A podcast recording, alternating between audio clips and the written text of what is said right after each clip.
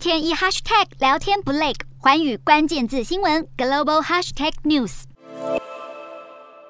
你没看错，这是北韩领导人金正恩首次公开戴着口罩。因为号称新冠肺炎零确诊净土的北韩，十二号出现了首例确诊病例。根据北韩官媒朝中社报道，十二号单日新增超过一点八万例，其中有六人染疫死亡。金正恩召开紧急会议，宣布北韩将实施最大紧急检疫控制系统来防堵疫情。据传，北韩首都平壤已经出现恐慌性抢购物资。自疫情两年多前爆发以来，北韩率先全球宣布封锁边境，防堵疫情。金正恩曾下令对擅闯边境者格杀勿论，更不时传出有染疫者遭枪毙的消息。如今首都证实有确诊病例，更令外界揣测北韩疫情实际有多严重。